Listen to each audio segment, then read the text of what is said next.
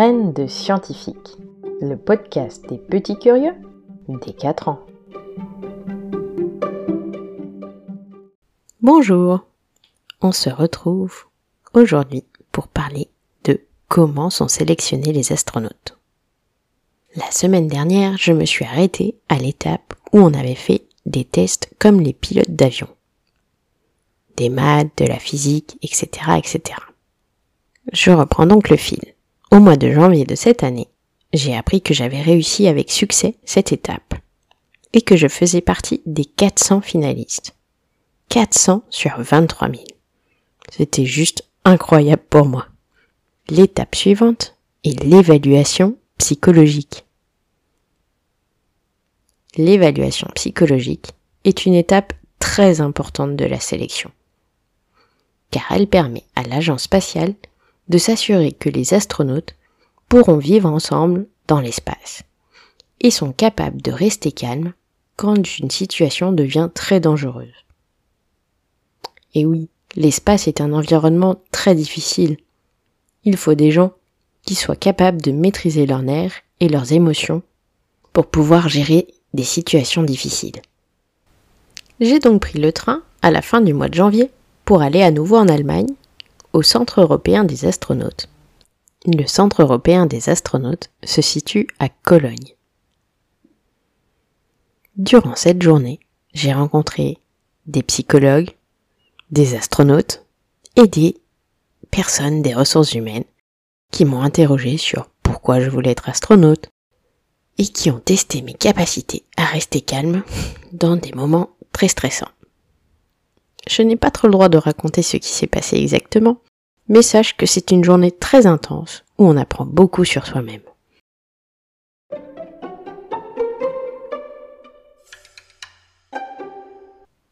Puis c'est reparti pour plusieurs mois d'attente. À la fin du mois de mars, je reçois le mail que j'attendais tant. Bravo, vous avez réussi. L'évaluation psychologique.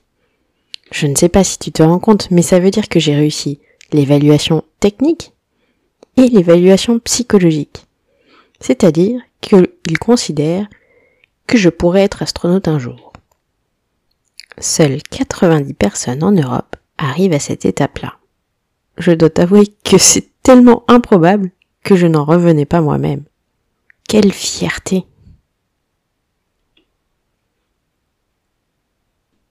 La nouvelle étape est l'évaluation médicale.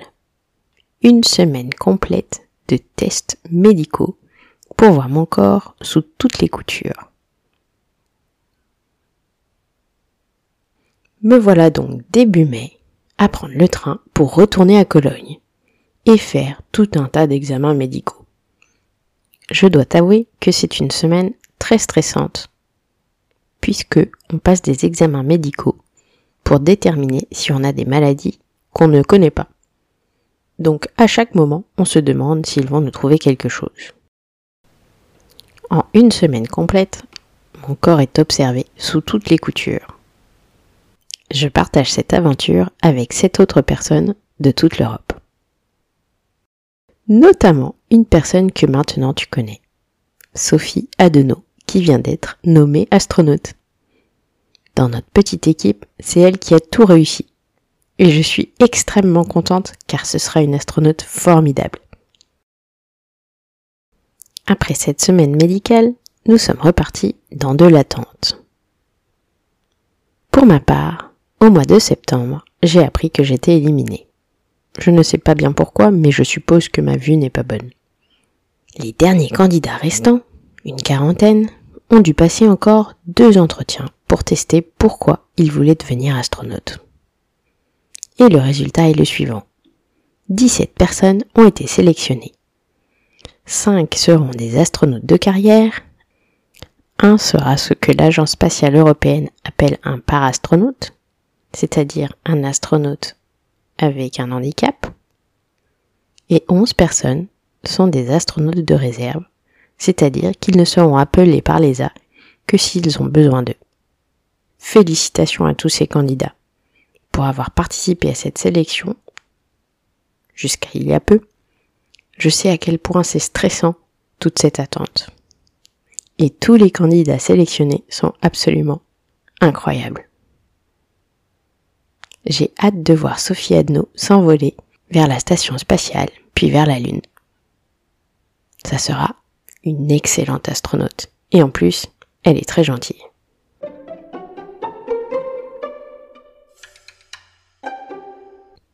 Conclure cet épisode, je crois qu'il est important que tu réalises qu'il est important de croire en ses rêves. Quand j'étais petite, je voulais être astronaute. Et jamais j'aurais cru qu'un jour je mettrais les pieds dans les locaux du Centre européen des astronautes. Et pourtant, grâce à cette candidature, j'ai pu rencontrer des astronautes comme Thomas Pesquet, Sophie Adno, Frank DeWin et d'autres encore. Et j'ai pu visiter le Centre européen des astronautes, rentrer dans un module échelle 1 de la station spatiale, rencontrer des personnes extraordinaires de toute l'Europe. Bref, c'était une aventure exceptionnelle à vivre, et je ne regrette rien. Je suis très heureuse d'avoir partagé cela avec toi, et j'espère que tu suivras tes rêves quand tu seras plus grande ou plus grand. À très bientôt pour un nouvel épisode.